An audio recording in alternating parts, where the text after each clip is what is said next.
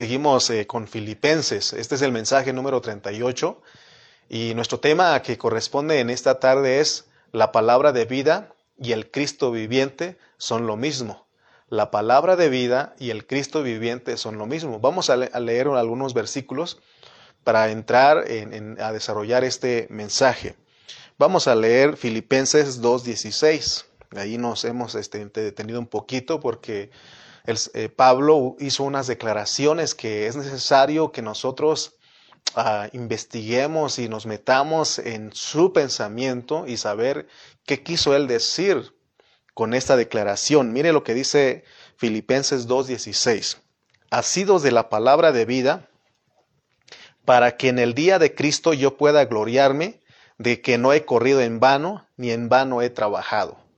La palabra, la declaración que queremos, hemos tocado, nos hemos detenido es la palabra de vida. Entonces nuestro tema es la palabra de vida y el Cristo viviente son lo mismo. Eh, vamos a ir a Juan, al Evangelio de San Juan, capítulo 6, versículo 63. San Juan 6, 63. Vamos a ir. Dice San Juan 6, 63. Vamos a leer ese versículo. También lo tocamos en el mensaje pasado. Dice, el espíritu es el que da vida. El espíritu es el que da vida. La carne para nada aprovecha. Las palabras que yo os he hablado son espíritu y son vida. Eh, muchos de nosotros eh, en otro tiempo pues no, no conocíamos este, el hablar ¿no? Eh, de Dios y y yo llegué a, llegué a escuchar a hermanos decir, ¿te das cuenta, hermano? No comas carne porque dice que la carne para nada aprovecha. O sea, que no comas carne porque no te aprovecha. Pero nosotros tenemos que ir, eh, meternos en el pensamiento de, de esta escritura, de esta palabra, porque el Señor lo dijo. El Espíritu es el que da vida, la carne para nada aprovecha. No está hablando de la, del, del bistec, de las carnitas que comemos nosotros sino que es, Él está hablando de otra cosa y en eso nos vamos a enfocarnos en esta tarde. Eh, queremos saber realmente lo que significa este, la, lo que es la palabra de vida y el Cristo viviente, ¿no? Eh, nosotros hemos hablado en otra ocasión que para poder entender el hablar de Dios tenemos que ejercitar nuestro espíritu si nosotros queremos saber realmente lo que significa ejercitar nuestro espíritu, porque no se trata de ejercitar nuestra mente ni de, nuestro cuerpo. Eh, ejercitamos nuestra mente cuando queremos conocer las cosas, aun cuando queremos, usamos nuestro pensamiento, eh, podemos eh, trasladarnos de diferentes lugares, ejercitamos nuestra, nuestra mente y nuestro cuerpo, ¿no? Cuando hacemos ejercicios, vamos al gimnasio, vamos a, a correr, vamos a jugar, ejercitamos nuestro cuerpo, pero aquí estamos hablando de ejercitar nuestro espíritu, porque recuerden que hemos hablado que somos un ser tripartito, un ser que tiene espíritu, alma y cuerpo. Entonces, para poder entender la declaración que hizo Pablo y lo que el Señor está diciendo, o entender de que la palabra de vida y el Cristo viviente son lo mismo, tenemos que ejercitar nuestro espíritu. Pablo en Primera de Timoteo explica lo que es ejercitar nuestro espíritu.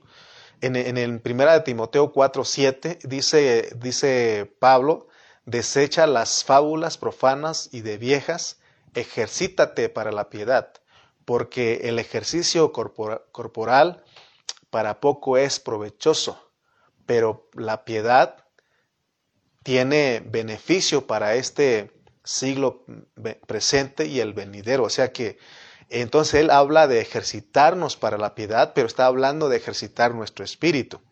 Entonces ejercitar nuestro espíritu es ejercitarnos para la piedad. Entonces quedamos en lo mismo porque entonces no sabemos qué es la piedad. Pero gracias a Dios por los contextos, porque el mismo Espíritu Santo escondió las cosas, pero nosotros tenemos que que meternos en el pensamiento de Dios. Por eso es necesario ejercitar nuestro espíritu y es lo que vamos a hacer hoy. Eh, ¿Qué es la piedad? ¿Qué es la piedad? Eh, vamos a ver que el misterio de la piedad, de acuerdo a 1 Timoteo 3:16, es Dios manifestado en carne. Entonces ejercitar nuestro espíritu es que Dios se manifieste en nosotros, en nuestra carne. Es decir, sacar de lo que hay adentro de nosotros porque en nuestro espíritu humano, cuando estamos, estamos hablando adentro de nosotros, estamos hablando del espíritu humano. Entonces, en nuestro espíritu humano habita el espíritu vivificante, ahí mora el Cristo viviente. El que está en nosotros es un Cristo viviente, porque en todo el tiempo Él nos habla a nosotros. Amén. Se dan cuenta que en Romanos 8 nos dice que Él lo hace con gemidos indecibles. Pero Hebreos 1, capítulo 1, versículo 1 al 2 nos ayuda a entender más. Dice Dios, habiendo hablado muchas veces y de muchas maneras en otro tiempo a los padres por los profetas, en estos últimos días nos ha hablado por el Hijo. Pero hay una otra versión que nos ayuda a entender esto. Que dice que en estos últimos días nos ha hablado en el Hijo. Es la Reina Valera 1997 o 77. Ahí búsquelo, ahí lo va a encontrar. Y dice, en estos últimos días nos ha hablado en el Hijo, no por el Hijo, sino en el Hijo. Y esto nos ayuda a entender más. Porque está hablando de una cabeza y de un cuerpo que habla. Y la cabeza es Cristo y el cuerpo es Cristo. Él es el Hijo que habla. Quiere decir que en ese tiempo Dios habla a través de su iglesia porque su iglesia es el cuerpo de Cristo, porque su iglesia es el que contiene a Cristo. Amén. Así que ejercitar nuestro espíritu es sacar lo de Dios que hay en nosotros. Amén. O sea, cuando nosotros ejercitamos nuestro espíritu, sacamos lo que hay en ese espíritu. Amén. Y, él, y el Señor dice en Juan 6:63 que leímos, las palabras que yo os he hablado son espíritu y son vida. Las palabras que Jesús hablaba en aquel tiempo y está en su palabra y nos sigue hablando son el espíritu vivificante. Es decir, Él aquí nos dice que son espíritu y son vida. Amén. ¿Por qué dijo Jesús que su hablar es, son espíritu y son vida, porque lo dice en el 663, el espíritu es el que da vida, la carne para nada aprovecha, las palabras que yo os he hablado son espíritu y son vida. Ese espíritu, porque pasó por el proceso de Dios, que es su encarnación, su vivir humano, su muerte y su resurrección. Por eso su hablar es el espíritu, porque pasó por ese proceso. Y es vida porque es el espíritu vivificante. Entonces, para poder entender esto, tenemos que ver lo primero que habló el Señor para llegar al versículo 63, que dijo que las palabras que él ha hablado son espíritu y son vida. Vamos a ir a Juan en el 6, versículos 22 al 31. Vamos a ir a los contextos, vamos a ir qué fue lo primero que él habló para poder entender esta declaración que él hizo. Juan 6, 22 al al 31 dice, el día siguiente, la gente que estaba al otro lado del mar vio que no había habido allí más que una sola barca y que Jesús no había entrado en ella con sus discípulos, sino estos se habían ido solos. Pero otras barcas habían arribado de, de Tiberías junto al lugar donde habían comido el pan después de haber dado gracias el Señor. Cuando vio, pues, la gente que Jesús no estaba allí, ni sus discípulos, entraron en las barcas y fueron a Capernaum buscando a Jesús. Y, y hallándole al otro lado del mar, le dijeron, Rabí, que es maestro, ¿cuándo llegaste acá? Respondió Jesús y les dijo, De cierto, de cierto os digo, que me buscáis no porque habéis visto las señales, sino porque comisteis el pan y os saciasteis. Entonces él estaba diciendo, es que él hizo todo, hizo la señal porque él quería transmitirles algo. Pero ellos se quedaron, no, no entendieron la señal que él, hizo, que, que él hizo, sino que ellos lo buscaban porque les gustó que él les dio pan y pescado y se llenaron. Entonces ellos no estaban entendiendo lo que el Señor hizo. No entendieron la señal porque Juan trata de las señales. Dice el 27, trabajad no por la comida que perece, sino por la comida que a vida, vida eterna permanece, la cual el Hijo del Hombre os dará, porque a este señaló Dios el Padre, porque él estaba hablando de otra cosa. Él hizo la señal, pero él quería dar a entender otra cosa. Él estaba hablando de, la comida eh, que a vida eterna permanece. Amén. Entonces el 28 dice, entonces le dijeron, ¿qué debemos hacer para poner en práctica las obras de Dios? Respondió Jesús y les dijo, esta es la obra de Dios, que creáis en el que Él ha enviado. Le dijeron entonces, ¿qué señal pues haces tú para que veamos y te creamos? ¿Qué obra haces? Nuestros padres comieron el maná en el desierto como está escrito. Pan del cielo les dio a comer. Y Jesús les dijo, de cierto, de cierto os digo, no os dio Moisés el pan del cielo, mas mi Padre os da el pan, el verdadero pan del cielo porque el pan de Dios es aquel que descendió del cielo y da vida al mundo. Fíjese lo que él estaba diciendo. Ellos estaban pidiendo señal. Ellos querían hacer algo, pero no sabían, pero no entendían el hablar del Señor. Pero veamos que Dios preparó todo este incidente de, darles de comer, de, de todo eso. ¿Para qué? Para entonces Él revelar algo más profundo. Y es lo que Él quiere para nosotros en esta hora. Ojalá que no nos quedemos con el, con, el milagro de que Él alimentó a los cinco mil, ¿no? Y, quedarnos en eso nada más. Dios nos quiere dar a nosotros también, así como la audiencia, a la audiencia que Él tenía en ese tiempo, en, ese, en aquel tiempo, Él quería revelarles algo más profundo. Hemos dicho que la comida física es sombra de la verdadera comida espiritual. Hemos dicho, amén. ¿Se acuerdan que se nos ha enseñado que cuando usted da gracias a Dios, tiene que decir, Señor, gracias por esta comida, por este pozolito, por este, eh, estas carnitas que tú pones, Señor, pero tú eres el verdadero comida. ¿Se acuerdan que nos han hablado de eso? Porque aquí el verdadero pan es el Señor. Él es el verdadero este, comida. En el versículo 33, Él dice, 32, 33, leímos que Él dice, de cierto, de cierto os digo, no os dio Moisés el pan del cielo, mas mi Padre os da el verdadero pan del cielo. Él habla del pan verdadero que descendió del cielo, del cielo, porque el pan de Dios es aquel que descendió del cielo y da vida al mundo. Eh, él está diciendo que Él es el, el verdadera, la, la verdadera comida, el verdadero pan, Él es. En el mensaje anterior dijimos que si nosotros no vemos a la palabra de Dios como comida, sería imposible entender el, concepto de que al comer la palabra nos llenamos de vida. Entonces veamos cómo aplica el Señor eh, comida física. Leamos otra vez el versículo 32. Y Jesús le dijo, de cierto, de cierto os digo, no os dio Moisés el pan del cielo, mas mi Padre os da el verdadero pan del cielo. Esta comida, le está diciendo él a ellos, esta comida produjo vida en el pueblo de Israel, es verdad, pero es una vida pasajera, porque la vida eh, física es para una vida pasajera. Pero aplicando a la verdadera comida, Él les dice que si ellos comen el pan verdadero, que es Él, es para que tengan vida eterna. Es lo que el Señor está hablando, es la aplicación que Él está dando a su palabra. Versículos 34 al 39 dice, le dijeron, Señor, danos siempre este pan, como que sí le estaban agarrando, pero vamos a ver que no.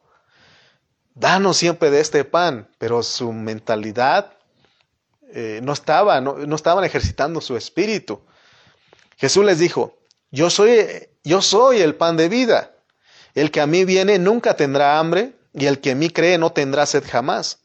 Mas os he dicho, aunque me habéis visto, no creéis, porque he descendido del cielo, no para hacer mi voluntad, sino la voluntad del que me envió.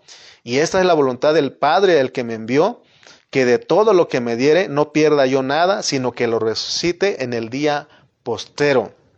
Que lo resucite en el día postrero. Al estar leyendo esta escritura, esta palabra, Dios nos va soltando la revelación divina. No sé si, si ustedes están poniendo atención a lo que estoy leyendo, ya no estamos quedando como los judíos, como aquellas personas de ese tiempo, porque ya estamos identificando lo que Él quiere decir. Sin embargo, ellos dijeron, ¿cómo es posible eso? Ellos no entendían que Él es el pan. Pero Dios nos quiere llevar más a nosotros, porque aunque sepamos que Él es el verdadero, el verdadero pan y la verdadera comida, puede ser que no sepamos cómo se, cómo se come a Él. Amén. Si no entendemos el hablar del Señor bajo contexto, por eso estamos leyendo esto, es contexto del versículo 63 no vamos a saber lo que él dijo en el versículo 63. O sea, si no vamos a los contextos, no vamos a saber, no vamos a entender a qué se refiere la declaración que él dio en el versículo 63. Hay una implicación aquí, y la implicación aquí es comer el pan, que, que es creer, porque están hablando que los, los términos están ahí, luego dice creer, luego dice comer. Entonces, comer el pan es creer todo lo que él enseña porque Él es el, verdadero pan y Él es la verdadera comida. Que creer en todo lo que Él declara, porque todo lo que Él habla, lo que Él declara en, en su palabra es comida. Y esa comida alimenta nuestro espíritu y produce vida eterna. Es lo que Él le estaba diciendo, mis hermanos. La vida que va a producir el Señor como pan, como alimento, es para que se forme el poder de la resurrección en nosotros. Es lo que Él está diciendo. Y hemos hablado en otras ocasiones lo que es que se forme el poder de la resurrección, una vida en resurrección. Porque Él mismo dice que aunque nos muramos físicamente, viviremos. Por eso en su palabra Él dice que los que están muertos, los creyentes que están muertos solamente están durmiendo, porque ellos viven. Jesús dijo, yo soy la resurrección y la vida, el que cree en mí aunque esté muerto, vivirá. Amén. El creer en nuestro Dios, el creer en su palabra y el creer en lo que Él nos dice, eso es lo que, nos, lo que produce en nosotros la vida eterna. Eso es comer. Versículo 40 dice, y esta es la voluntad del que me ha enviado, que todo aquel que ve al Hijo y cree en Él, tenga vida eterna. ¿Se da cuenta cómo está el comer y el creer? Y yo le resucitaré en el día postrero en el día postrero. la resurrección al formarse en nosotros es para que nosotros tengamos vida eterna. Pablo, él decía estas declaraciones, ¿no? En Filipenses leímos y dice, no que lo haya alcanzado ya, sino que prosigo a la meta, a la meta del, del, del, del supremo, del premio, del supremo llamamiento, dice. Entonces, Pablo lo que hacía, porque él proseguía, es que él todos los días se mantenía comiendo la palabra, se mantenía comiendo a Cristo para tener vida eterna. Es lo que hacía Pablo. Porque Pablo no es como nosotros que, eh, que se conforma con un domingo, con un martes ahora, sino que él constantemente, todos los días está comiendo a Cristo. Amén. Decíamos en el mensaje anterior que por lo menos tres veces al día comemos la comida física, ¿no? Y en lo espiritual también tenemos que comer por lo menos tres veces. Entonces, el versículo 41 dice, murmuraban. ¿Por qué? Porque no entendían. Querían entender, pero no entendían. Dice, murmuraban entonces de él los judíos, porque había dicho, yo soy el pan que descendió del cielo el pensamiento de la audiencia del Señor en aquel tiempo era terrenal, su mente era terrenal, no estaban ejercitando su espíritu, ellos estaban razonando, estaban usando su mente, ejercitando su mente. Por eso es una, una lección para, este debe ser una lección para nosotros los cristianos. Debemos de tener cuidado porque en vez de estar, eh, eh, al estar escuchando la palabra, en vez de ejercitar nuestro espíritu para entender el hablar del Señor, podemos estar ejercitando nuestra mente. Y vamos, ¿a qué se refiere? ¿Eh? ¿Qué dijo? Y nunca vamos a entender el hablar del Señor. Amén. Por eso a algunos se les hace aburrido porque dicen, no entiendo, no entiendo al hermano. Vamos, en el versículo 42 nos muestra lo que es ejercitar nuestra mente y es lo que estaban haciendo ellos. Y decían, fíjense, estaban usando su mente, su conocimiento y decían, ¿no es este Jesús?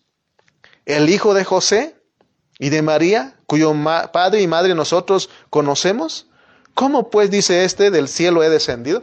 Él está, crean, eh, no, no, no, ellos no podían comerlo a él porque dicen, ¿cómo? Si nosotros lo conocemos, estaban este, usando su mente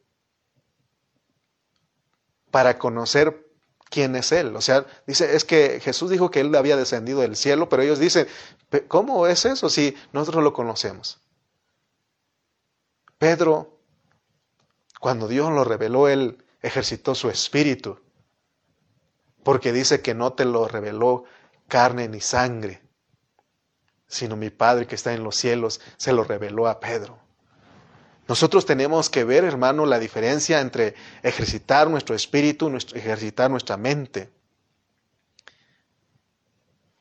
44 dice, Ninguno puede venir a mí si el Padre que me envió no le trajere y yo le resucitaré en el día postero. Aquí vemos el escoger y el predestinar, que los únicos que iban a creer y iban a comerlo a Él son los que Dios escogió y eh, los predestinó.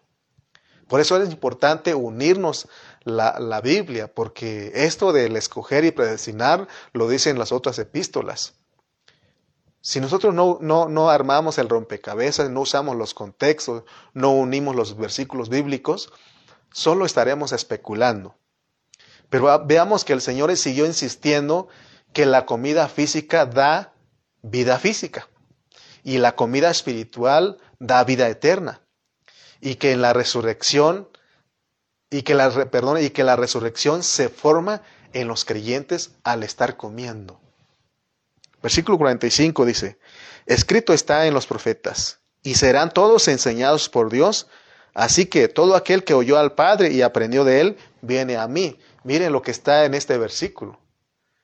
Aquí está eh, implicado nuestra existencia desde antes de la fundación del mundo. Y eso lo sabemos por, por Efesios 1.4. Según nos escogió en, él antes de la fundación del mundo, y también Romanos dice que, que Él nos conoció. Y no solamente eh, Él nos conoció, sino dice, escrito está en los profetas, y serán todos enseñados por Dios, así todo, así que todo aquel que oyó al Padre y aprendió de él, viene a mí. ¿Cómo es, cómo es que nosotros oímos al Padre? Pues se dan cuenta que si no ejercitamos nuestro espíritu, nos quedamos igual que los judíos. Por eso la, la, idea aquí es de que nosotros ejercitemos nuestro espíritu, espíritu. Espero, hermano, que usted esté ejercitando su espíritu en esta hora. Amén. Porque Efesios nos habla de todo eso lo que estamos hablando. Versículo 46. No que alguno haya visto al Padre, sino aquel que vino de Dios, éste ha visto al Padre. Fíjense. Porque este versículo nos dice que nosotros no podemos ver físicamente al Padre porque Él es, el, él es espíritu. Amén. Pero el que ha visto al Padre es aquel que vino del Padre. Entonces en este versículo aquí vemos también o podemos entender que eternamente estábamos con Cristo, porque ¿cómo es que nosotros oímos la voz del Padre? ¿Cómo es que lo hemos visto? A través de Cristo, porque nosotros estamos en Cristo. Nosotros estábamos en Cristo, venimos en Cristo a esta tierra, nos identificamos con Cristo y vivimos con Cristo. Recuerden que en Efesios se nos está hablando de las dos salidas, de los dos Adanes. Y nosotros venimos en esas, en esas dos salidas, en, esas, en esos dos trenes. ¿Se acuerdan que en estos días nos ha estado hablando de eso? Amén. Eh, vuélvete a tu espíritu para que entienda lo que estoy hablando. Si tú eres uno que sigues el hablar de Efesios, de Colosenses, tú entiendes lo que estoy hablando. Y yo sé que tú pones un amén ahí. Versículo 47 y 48 dice, de cierto, de cierto os digo que el que cree en mí tiene vida eterna. Yo soy el pan de vida. En estos versículos tenemos que ejercitar nuestro espíritu, hermano, para poder entender lo que el Señor nos está diciendo. Y aquí lo que Él está diciendo es que Él es el alimento que produce vida eterna. Por lo tanto, nosotros tenemos que verlo como un pan. tenemos que tener el entendimiento que tuvo la mujer Sirofenicia. ¿Se acuerdan de aquella mujer? Que le dijo Jesús, hijo de David. Y él dijo, no está bien quitar el pan de los hijos para darle a los perrillos. Eso no ofendió a la mujer sirofenicia. Ella entendió que aún los perrillos comían de las migajas que caían de los hijos, de la mesa donde comían los hijos. Amén. Ella entendió que es verdad, no podemos comer a ese pan entero. ¿Quién, quién se come se, con un solo, en un solo bocado? Eh, termina una, una, una concha, eh, eh, ¿verdad? Este, hoy que está el pan de muerto. Pero se dan cuenta que nadie come el pan así entero, sino que se come por pedacitos. Ella entendió eso, hermano. Y es lo que Dios nos quiere transmitir a nosotros que nosotros de la única manera de disfrutarlo a Él es comiéndolo por pedacitos, por migajas. De esa manera nosotros disfrutamos al Señor. Cada vez que Cristo nos esté hablando de que Él es el pan, tenemos que trasladarnos a la interpretación espiritual. Cuando Él habla de pan, no me imaginemos de, del cuernito, de la conchita, de, de, de ¿qué más? ¿No? De, de otros panes de, que comemos. No, no, no tenemos que ir a nuestra mente eso. Ahorita, como estoy en el Espíritu, ni me acuerdo de eso, nomás me acordé de dos. No nosotros tenemos que saber que cuando Él habla del pan, tenemos que trasladarlo a la interpretación espiritual. Él está hablando de Él, de Él. Él es el pan verdadero, Él es la comida verdadera para entonces si lo trasladamos a, lo espiritual, eh, entonces vamos a entender que Él como pan tenía que ser partido para poder comerlo. Es más, la mujer estaba, la mujer sirofenicia estaba profetizando lo que le iba a pasar al Señor, porque Él iba a ser partido. Amén. Entonces, si vamos conociendo el lenguaje espiritual, porque este es un lenguaje espiritual, entonces entenderemos el mensaje del Señor porque Él tiene un mensaje para nosotros.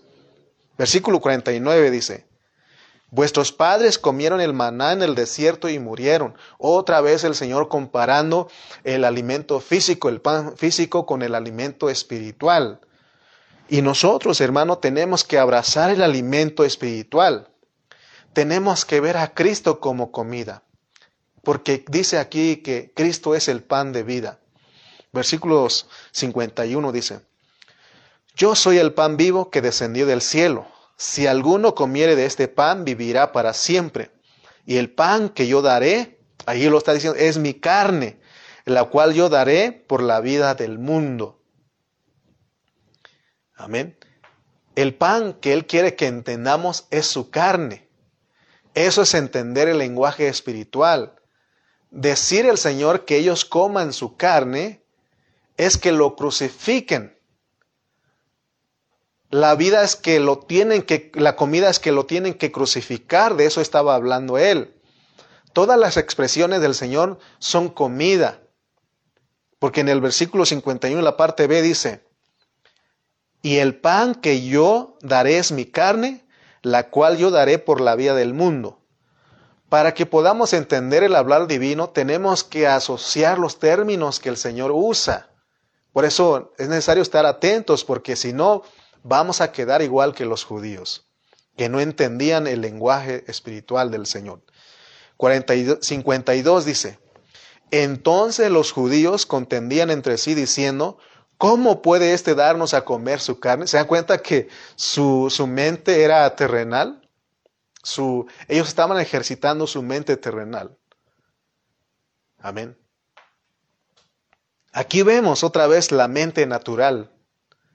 Por eso vuelvo a repetir, es una lección para todos nosotros los que estamos estudiando en esta hora, porque corremos el peligro de entrar a la Biblia, entrar a la palabra es más, a esta transmisión podemos entrar con nuestra mente natural y cuando se nos habla de comida, podemos imaginarnos de las enchiladas, de los de la carnita, de la carne asada, de los camarones, hermano, y quedarnos con eso y perdernos lo que el Señor nos quiere decir.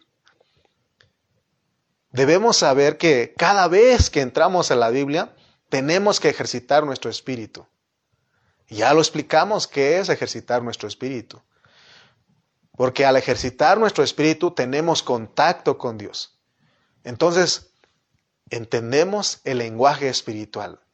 Amén. Por eso trasládate al Espíritu. Si te está saliendo, invoca el nombre del Señor, dice Señor Jesús y vuelves al Espíritu.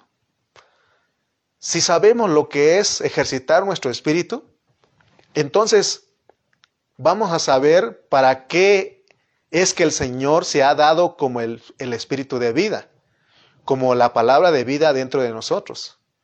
Entonces tengamos claro que la mente es versus espíritu. La mente es contra el espíritu. Aquí, nos, para meternos en la esfera de Dios, en la esfera de la palabra, tenemos que ejercitar nuestro espíritu siempre. Versículo 53. Jesús les dijo, de cierto, de cierto os digo, si no coméis la carne del Hijo del Hombre y bebéis su sangre, no tenéis vida en vosotros. No tenéis vida en vosotros. En otras palabras, Él está diciendo, diciendo, si ustedes no creen, no creen que yo voy a morir por el pecado del mundo, si no creen que voy a dar mi vida por el, por el mundo, Ustedes no me están comiendo como pan ni como cordero. Amén. Versículo 54 dice, el que come mi carne y bebe mi sangre tiene vida eterna y yo le resucitaré en el día postero. Entonces la comida espiritual es para que se forme en nosotros la vida de resurrección. Por eso cada vez que estamos comiendo, la vida de, resurrección se está formando en nosotros.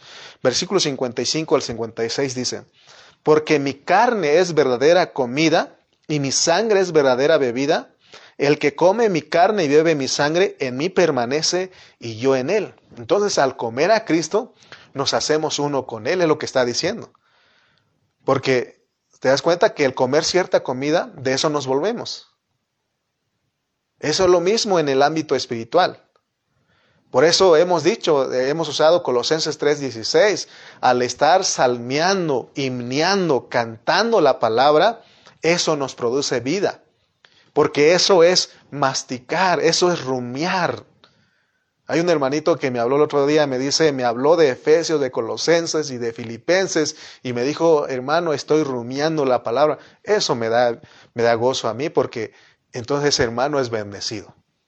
Pero si tú eres uno de los que dices, ya cumplimos con escuchar al hermano y hay que entrar porque para que no esté diciendo de que no entramos, entonces ya cumplí y hasta la próxima.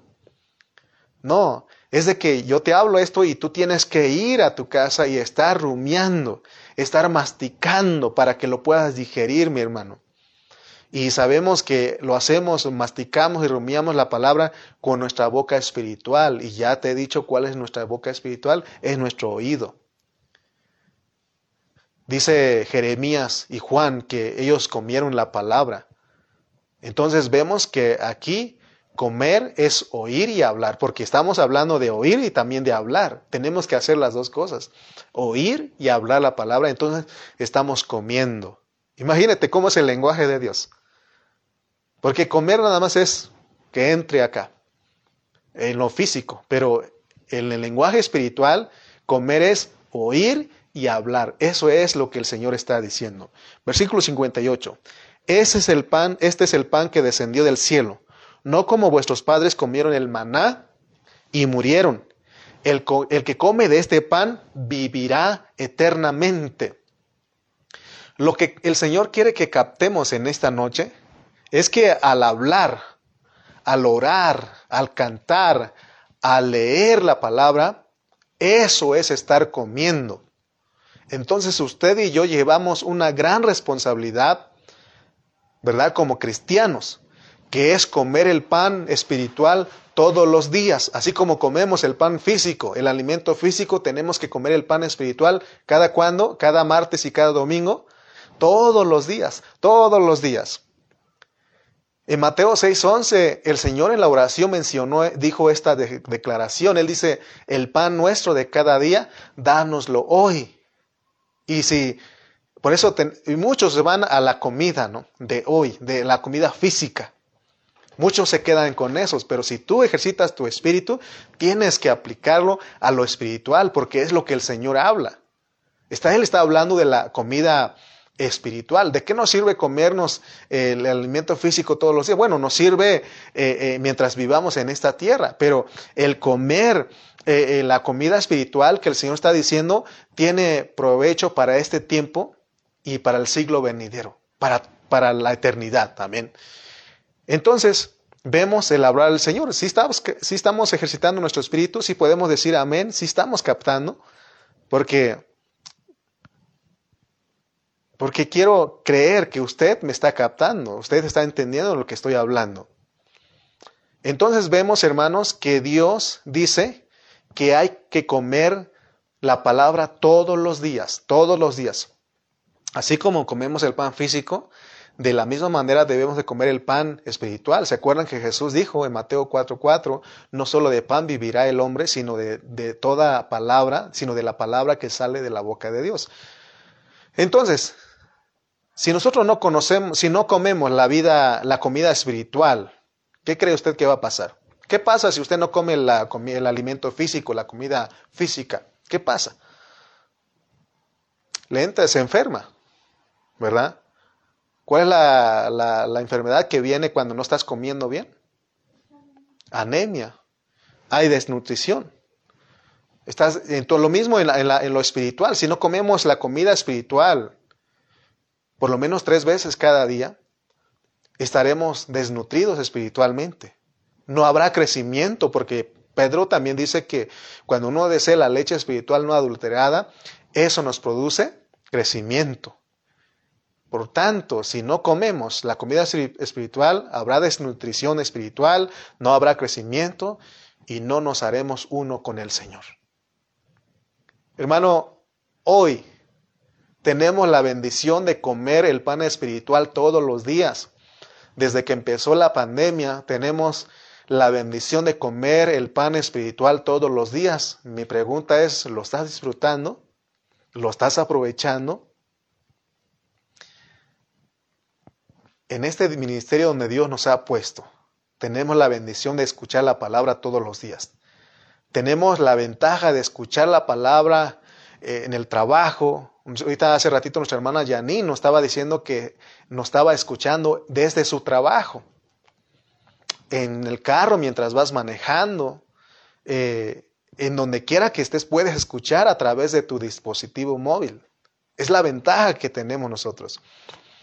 Versículo 58 al 59 dice, Este es el pan que descendió del cielo, no como vuestros padres comieron el maná y murieron. El que come de este pan vivirá eternamente. Estas cosas dijo en la sinagoga enseñando en Capernaum. El Señor estaba dedicado a hablarle a los judíos para que no hubiera ninguna excusa. Versículo 60 dice, al oírlas muchos de sus discípulos dijeron, mire lo que dijeron hermano, porque dijimos que no estaban ejercitando su espíritu. Muchos de ellos dijeron, Dura es esta palabra. ¿Quién la puede oír? Para los judíos esta palabra era dura para ellos, debido a que ellos no estaban ejercitando su espíritu. Estaban en su mente natural, estaban, estaban enfocados en lo terrenal. Mientras que el Señor estaba en el canal espiritual, ellos estaban en el canal terrenal. Nosotros siempre debemos estar en Cristo, estar en Colosenses aprendimos que tenemos que estar con nuestra cabeza metido al cielo. Amén. ¿Para qué? Para que tengamos el pensamiento, la mente de Cristo. Amén. Entonces vemos que ellos, estas palabras, fue dura para ellos. Versículo 61 al 62 dice, sabiendo Jesús en sí mismo que sus discípulos murmuraban de esto, les dijo, pero fíjense que no eran, no solamente eran los judíos, sino sus discípulos, los, los que los seguían y creían en él. Sabiendo Jesús en sí mismo que sus discípulos murmuraban de esto, les dijo, ¿esto os ofende? Amén. Eh, en otras palabras, él les dice, él estaba diciendo, ¿a ustedes les ofende lo que he dicho? ¿Y, ¿Y, qué va a pasar si ustedes me ven cuando resucite y me voy al Padre? Porque se acuerdan que ellos pedían señales. ¿Qué señal haces tú? Y él les dijo que solamente ya no les iba a dar más señales, sino que una sola señal. la señal del profeta Jonás, de que el Señor iba a estar, eh, está en el corazón de la tierra tres, tres días y tres noches, y que después de eso iba a resucitar y que se iba a ir, y que todos lo iban a ver, es lo que él estaba diciendo. Así como en su regreso dice que todo ojo lo verá, de la misma manera cuando él se fue, después de que lo crucificaron, todos lo vieron ir. En Hechos 1.11 tenemos ese registro. Dice que, eh, dice, eh, llegaron los ángeles, ¿no? Y dijeron, varones galileos, ¿por qué estás mirando al cielo?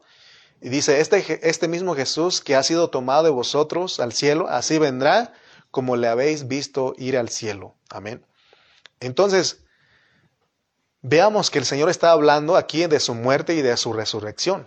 La muerte y la resurrección tiene que ver con el pan, tiene que ver con la comida.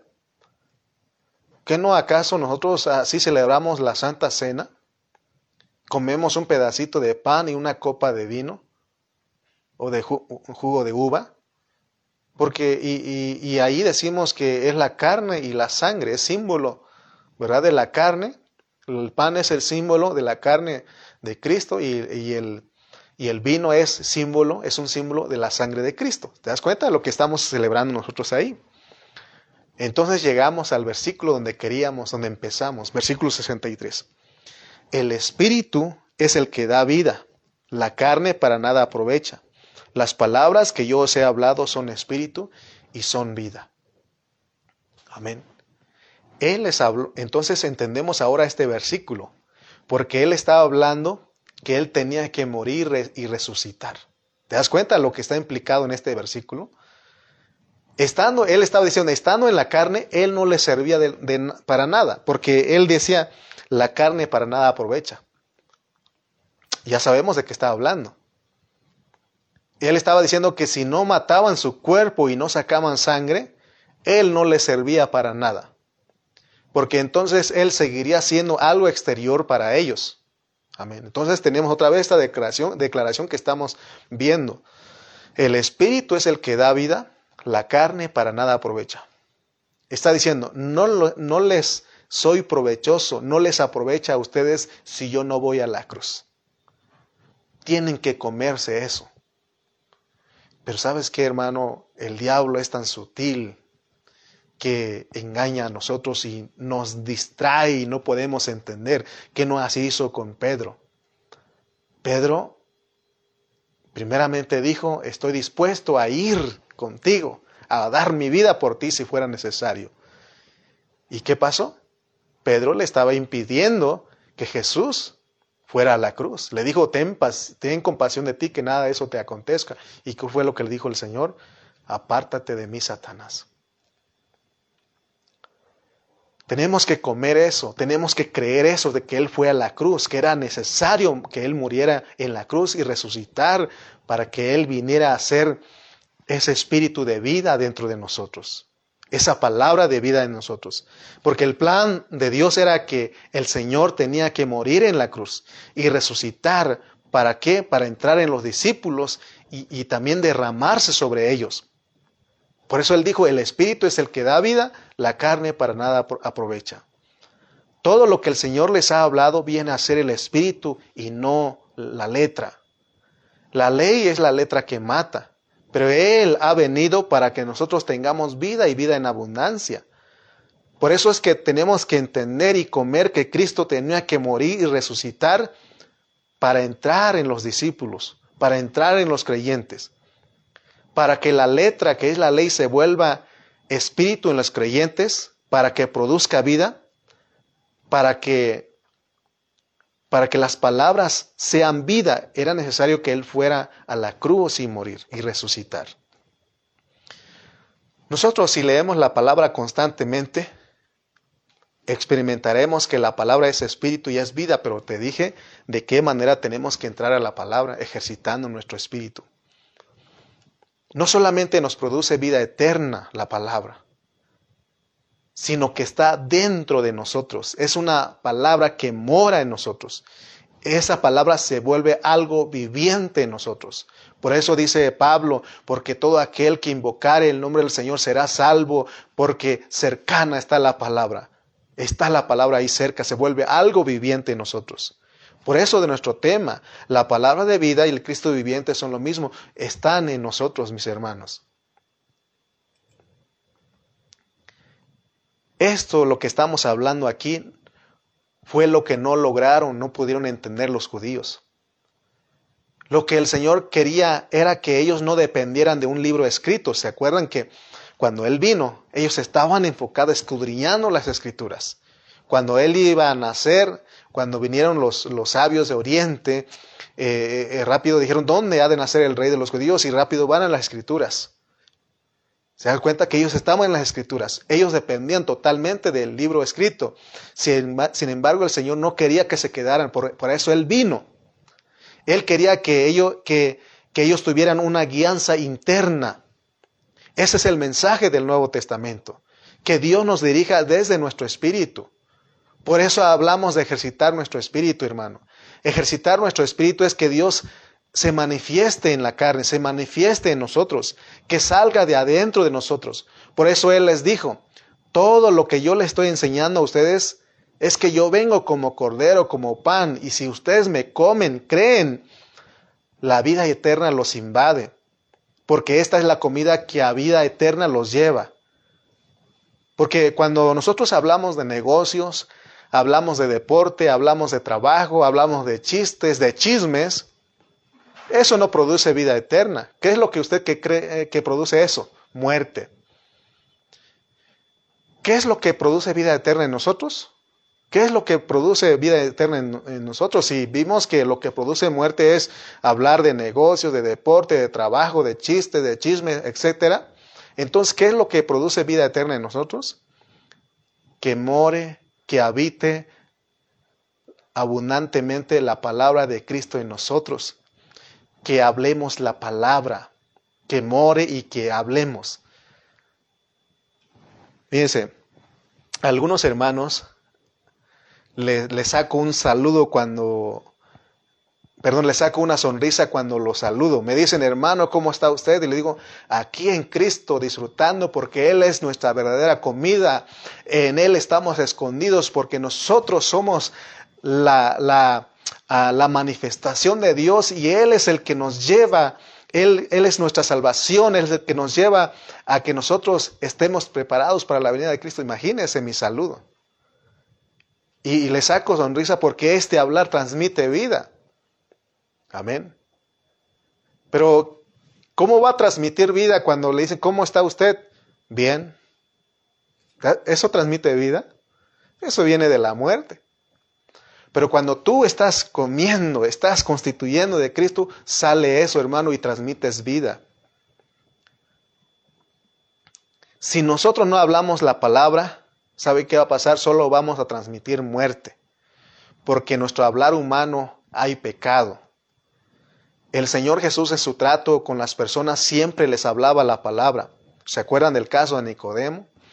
Nicodemo llegó y le dijo, Rabí, sabemos que vienes de Dios y empezó a hablarle y Jesús le dijo, de cierto, de cierto te digo que si no nacieres de nuevo no puedes ver el reino de Dios. Pero de cierto, de cierto te digo que si no nacieres de agua y del Espíritu no puedes ver el reino de Dios. Pura palabra, ¿no? También cuando los discípulos se acuerdan, cuando le llevaron algo de comer y le dijeron, Rabí, come algo. ¿Y qué les dijo él? Eh, dijo, ¿qué trajeron? Trajeron carnitas, trajeron un pescadito y una coquita, o ¿qué trajeron? No, él no dijo eso. Él dijo, mi comida es hacer la voluntad de mi Padre. Porque él hablaba la palabra, hermano. Ese era su hablar de él, porque él estaba constituido de la palabra. Él era la palabra, él es la palabra. También Pablo exhortó, a los hermanos. ¿Qué hay pues, hermanos, cuando os reunís? Cuando ustedes se juntan, ¿qué hay pues? A veces hablamos de otras cosas menos de la palabra, hermano. Y no impartimos vida. No, hemos entendido entonces lo que el Señor dijo. Las palabras que yo os he hablado son espíritu y son vida. ¿Qué hay pues cuando reunís? Cada uno de ustedes trae enseñanza, trae doctrina, trae salmo, trae lengua. Hágase.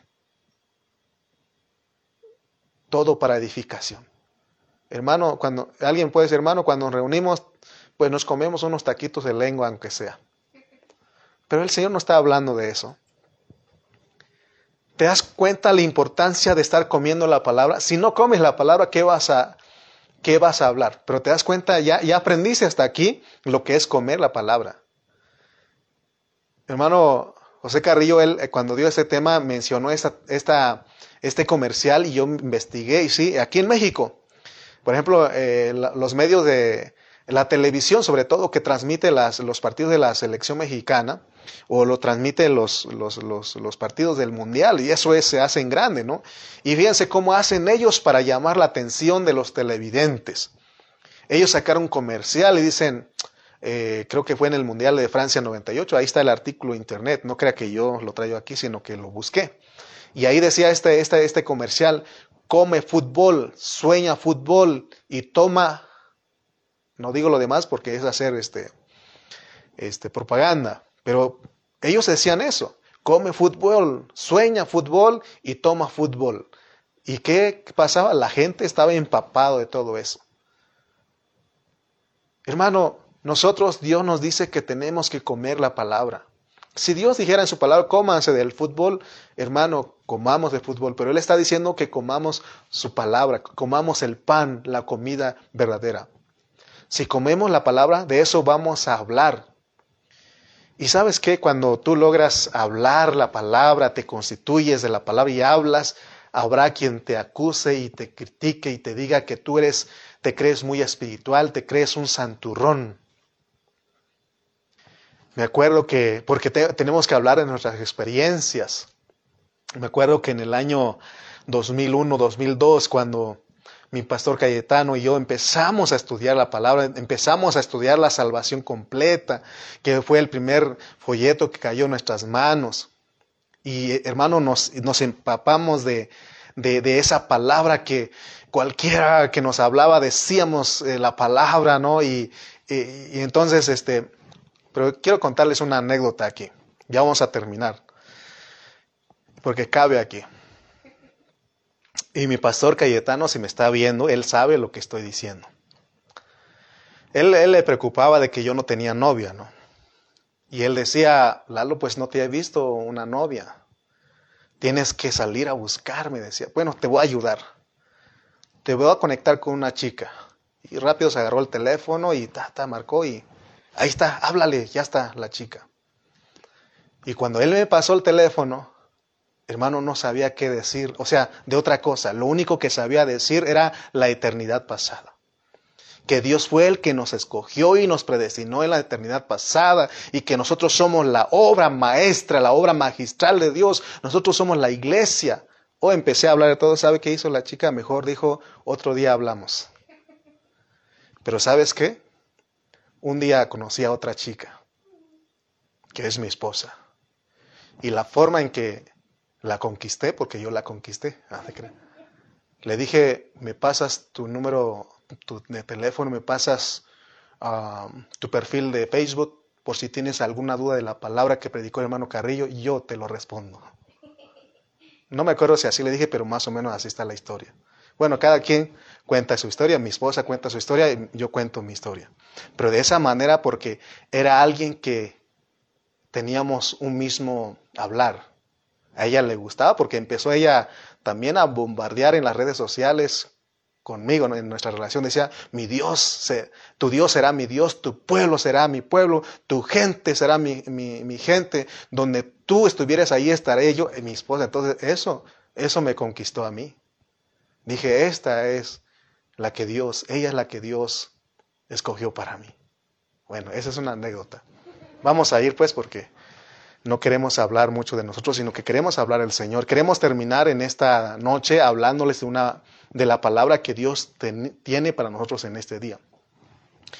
Esperemos que usted esté consciente de lo que es ejercitar nuestro espíritu, pero dijimos que tenemos que ejercitarlo todo el tiempo. ejercitar nuestro espíritu es, es importantísimo, hermano. Porque si solo ejercitamos nuestra mente, solamente estaremos tocando la mente de las personas. Si no usamos nuestra emoción, solamente estaremos tocando las emociones de las personas. Esto es usar el alma, ejercitar el alma y no el espíritu. Un predicador que es emocional y lleno de conocimiento solamente tocará la mente de las personas. Pero si un predicador ejercita su espíritu, tocará y, ministrará el espíritu de las personas y ese es el deseo del Señor. ¿Cuál es el secreto de mantener una fe firme en Cristo? Nosotros estamos firmes en Cristo cuando ejercitamos nuestro espíritu por medio de la palabra de vida y del Cristo viviente. Porque el Señor dijo que las palabras que Él ha hablado son espíritu y son vida, son el Cristo viviente. Cuando nosotros leemos, en el mensaje anterior hablamos de 1 Corintios 15, 45, el primer Adán, alma viviente, y el postrer Adán, espíritu vivificante. Estamos hablando del postrer Adán, que es el espíritu vivificante, él está dentro de nosotros. Amén, es algo viviente dentro de nosotros. Por eso yo agradezco a Dios por mis pastores, que Dios, que Dios ha, ha puesto a pastores bajo mi cuidado que ellos siempre están en la palabra. Y es lo que yo quiero hacer. Cuando yo sea grande, quiero ser como ellos. O más bien, desde ahora quiero ser como ellos. Estar en la palabra. Y también hay hermanos aquí en Tultitlán, porque yo creí en esa promesa que Dios me iba a dar hermanos también que les guste esto. Y hay hermanos aquí en Tultitlán y en Chimalpa que siempre me están preguntando, que siempre están hablando la palabra conmigo, y eso no, no, me, no me, es molesto, ah, eso me alegra, eso ah, me, da gozo, hermano, me da alegría que los hermanos estén interesados. Pero cuando ni te dicen nada, ni preguntan, ni, ni, ni te agradecen por lo que estás hablando, no, no que, te agradecen, agradezcan a mí, sino que agradezcan a Dios de que aquí no ha cesado la palabra. Gracias a Dios por todos los hermanos en otros lugares que nos mandan a decir, no es que busquemos eso, pero eso me dice a mí que sí les está haciendo de provecho lo que el Señor está hablando aquí, aquí desde Tultitlán que, que, ellos sí están recibiendo, que, que, no estamos trabajando en vano, porque esa es la, la, carga que llevamos, que no es trabajar en vano, sino que seamos, hayamos sido de bendición a los hermanos. Para estar firmes en la fe tenemos que ejercitar nuestro espíritu al leer la Biblia, al estudiarla y también al explicarla. Ahorita estoy explicando, usando, ejercitando mi espíritu, porque si no, no tocaría yo el espíritu de, ustedes no los ministraría en su espíritu. Si queremos permanecer firmes en Cristo, debemos saber el secreto. Y el secreto entonces, hermano, es mantenernos en la palabra. Porque te hice una pregunta, ¿cuál es el secreto para estar firmes en la fe? El secreto es mantenernos en la palabra, palabra, palabra, porque la palabra es vida. Pedro dijo, ¿a dónde iremos? ¿A quién iremos si solo tú tienes palabras de vida eterna? La misma Biblia nos dice que tenemos que meditar la palabra. Meditar la palabra, hermano, es orar, leer y pensar. Quedar callado, por un rato y pensar en lo que el Señor nos dice. Y si es necesario, ir a los contextos. Si hacemos eso, Dios nos va a dar una revelación divina. Eso es ejercitar nuestro espíritu, que es manteniéndonos en la palabra. La palabra escrita se llama logos, pero la palabra experimentada se llama rema.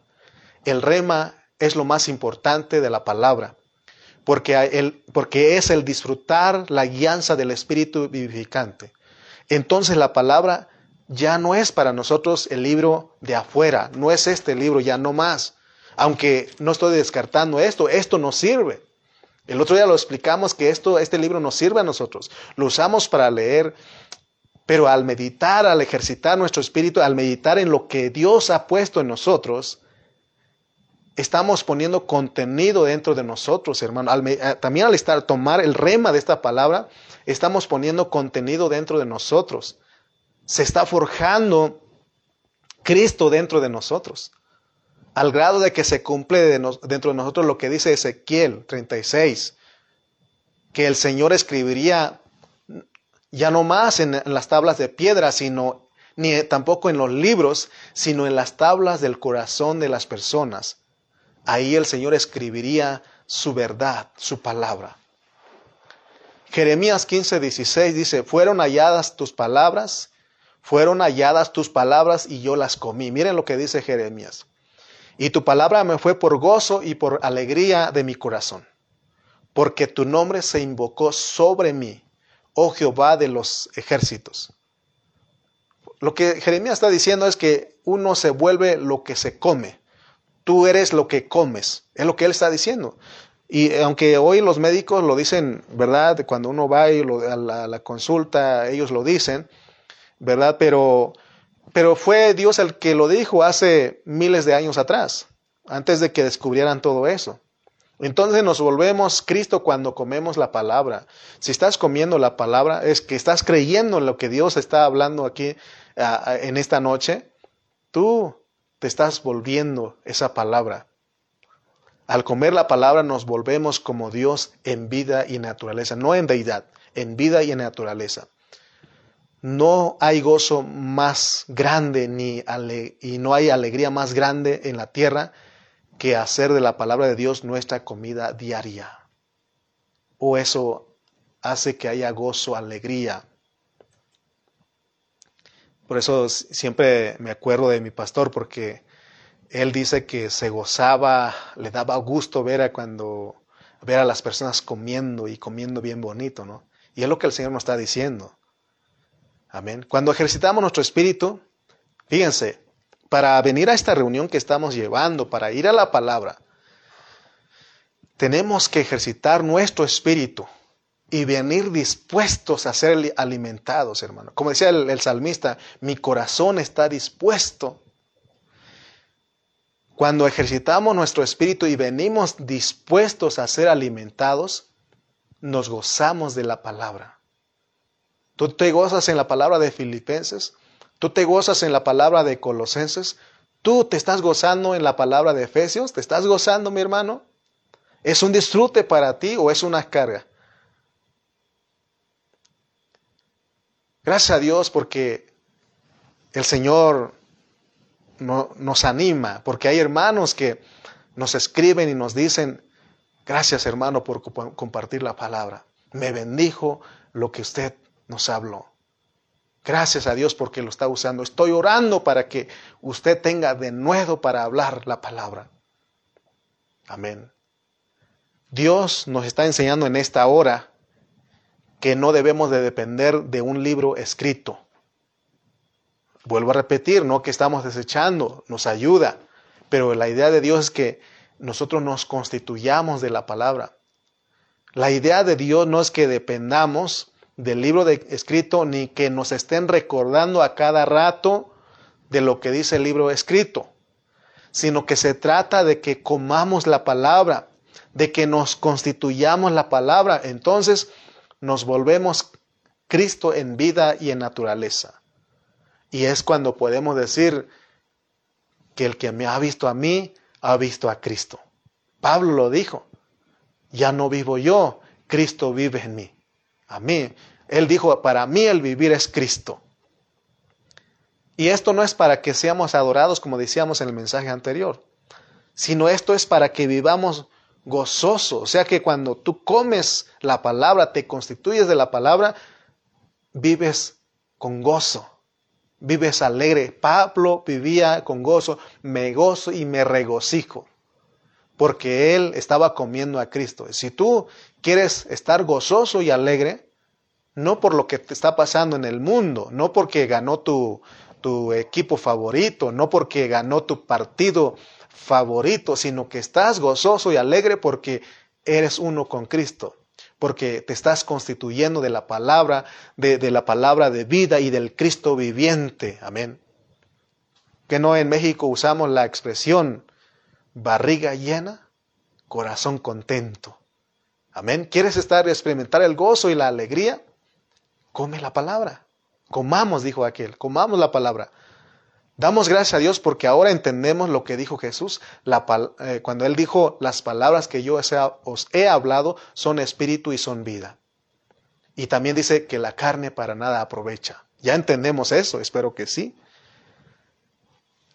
Vuelvo a repetir para cerrar. Lo que Él estaba diciendo era que Él no podía estar vivo porque Él vino para morir.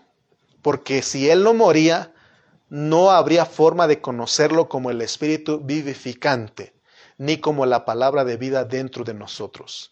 Cuando nosotros leemos Juan 1.1, dice que Él es el verbo.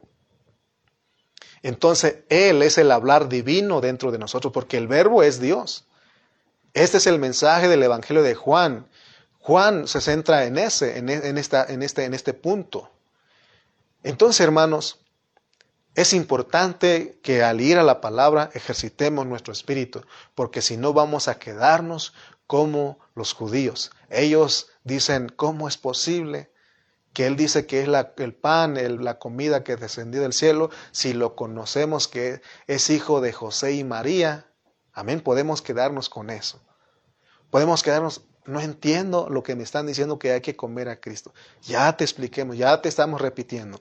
Comer es creer toda la palabra que Él dice. Si Él dice que es comida, hay que comerlo. ¿Y cómo se come? A través de nuestro oído y a través de nuestro hablar. Amén. Tenemos que ejercitar nuestro espíritu humano cuando leemos la palabra, cuando hablamos, cuando platicamos en nuestro matrimonio, porque si no estamos en el espíritu, ya sabes cómo te ha ido. ya sabemos lo que nos ha ido cuando no estamos en nuestro espíritu. Cuando no estamos eh, ejercitando nuestro espíritu, resultamos peleando. Cuando hablamos con nuestros hijos, cuando hablamos con nuestros patrones, cuando hablamos con los inconversos, tenemos que ejercitar nuestro espíritu, porque al ejercitar nuestro espíritu sacamos dentro de nosotros a Dios, porque Él está, ese es ejercitarse para la piedad. Entonces Dios hablando a las personas, así es como Dios se manifiesta a través de nosotros. Por ejemplo, si vas con los inconversos y le dices, arrepiéntanse pecadores, y si están tomando cerveza ahí, les dices, están tomando orinas del diablo, arrepiéntanse pecadores. No te corren ahí, hermano. Tenemos que usar nuestro espíritu que sea Dios, porque Dios es la misericordia. ¿Se acuerdan ustedes cuando Jesús y la mujer adúltera, los judíos, la letra, los, eh, aquellos llevaban la letra, decían, dice la letra, dice la ley que esta mujer tiene que morir apedreada, pero ahí estaba la gracia Ahí estaba el Cristo viviente, ahí estaban las palabras de vida. ¿Y qué hizo? La palabra de vida dijo, ¿dónde están los que te acusan? Ninguno te acusó, ninguno te condenó, ninguno te apedreó, no. Ni yo te condeno. Vete y no peques más. Amén. ¿Te das cuenta lo que Dios, cómo tenemos que dirigirnos? Pero es ejercitando el Espíritu. Segunda de Corintios 3, segunda de Corintios 3, 6, dice, el cual mismo nos hizo ministros competentes, competentes de un nuevo pacto. No de la letra, sino del espíritu, porque la letra mata, mas el espíritu vivifica. La letra mata. Vamos con esta declaración y cerramos. Recuerden que soy discípulo de, de mi pastor Cayetano Ceja. Tenemos el, el Evangelio completo, así que podemos seguir más, pero yo sé que, como él siempre dice, usted tiene que descansar. La letra mata. ¿Qué quiso? Porque él dice, el Espíritu vivifica, ya entendimos, ¿no? ¿Por qué? Pero porque él dice, la letra mata. La letra mata. Es decir, la Biblia se vuelve una letra que mata cuando nosotros queremos hacer las cosas en nuestro ser natural. Si queremos complacer a Dios en nuestras propias fuerzas, es decir, por éticas, por gimnasias, por filosofías, eso hace que la letra nos mate. Pero dice que el Espíritu da vida, porque nos da el alimento que nos nutre. Por eso tenemos que espiritualizar lo que es el libro, lo que es la letra no quedarnos con, esa, con el logo, sino que tenemos que ir al rema, orar al Señor para que nos abra nuestro entendimiento y nos dé el rema, la palabra revelada. Entonces esa letra se vuelve vida para nosotros. ¿Te das cuenta que hay gente que usa la Biblia para condenar, para acusar, para juzgar? Pero te, das cuenta que esta palabra también sirve para bendecir, para animarte, para darte vida, depende de cómo la usas. Por eso dice que es la espada de dos filos, ¿no? Entonces, si nosotros lo, espiritualizamos, tocamos el espíritu de esta, de esta letra, de esta palabra, se vuelve un alimento que nos nutre. Amén. Este libro se vuelve vida para nosotros. Porque ahora estamos interesados en que estas letras eh, eh, estamos más interesados que estas letras eh, estén escritas adentro de nosotros que afuera. Es mejor que esté adentro de nosotros que afuera. Regularmente todos los que tienen la, la Biblia solo como algo exterior, como el logos, siempre están procurando, tratando de practicar la Biblia en sus propias fuerzas.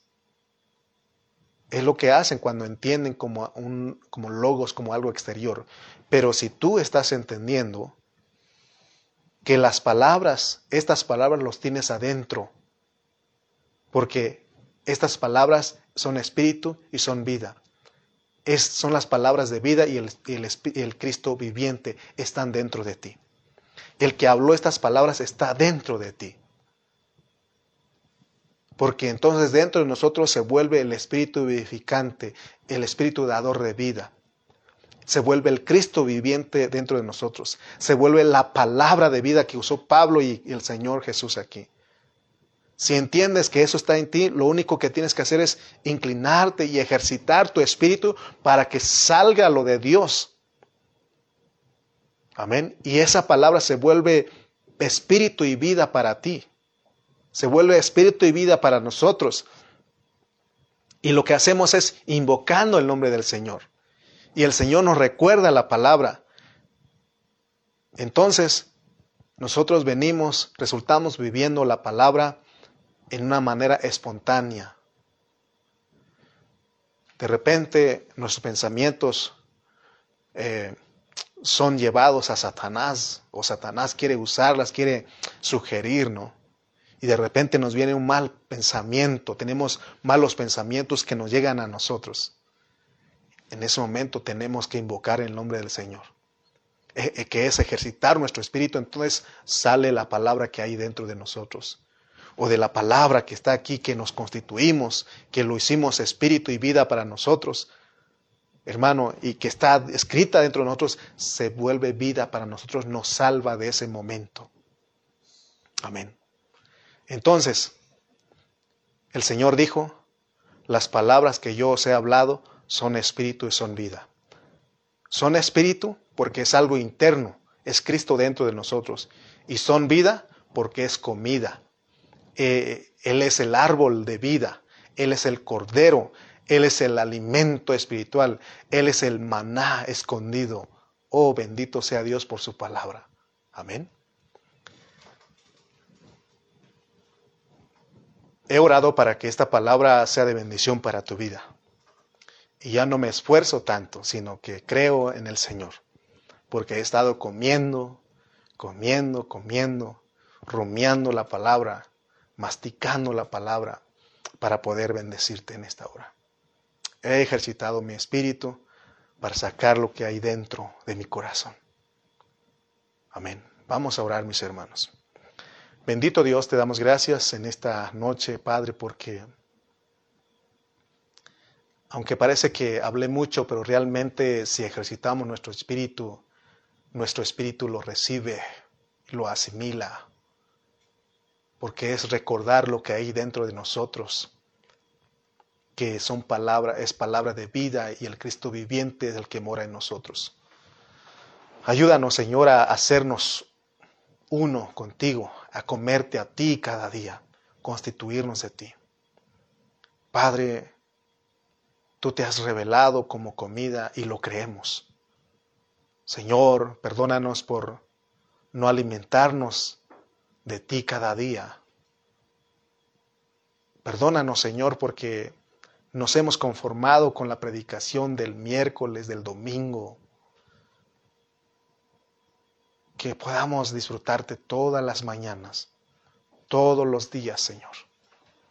Gracias por nuestro pastor Cayetano Ceja, nuestro pastor José Carrillo, que ellos están todos los días, nuestro pastor José Carrillo, todos los días hablándonos tu palabra. Oh Dios, gracias Señor Jesús. Gracias porque tú eres en nosotros.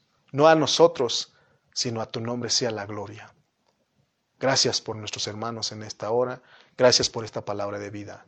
En el nombre de Jesús. Amén y amén.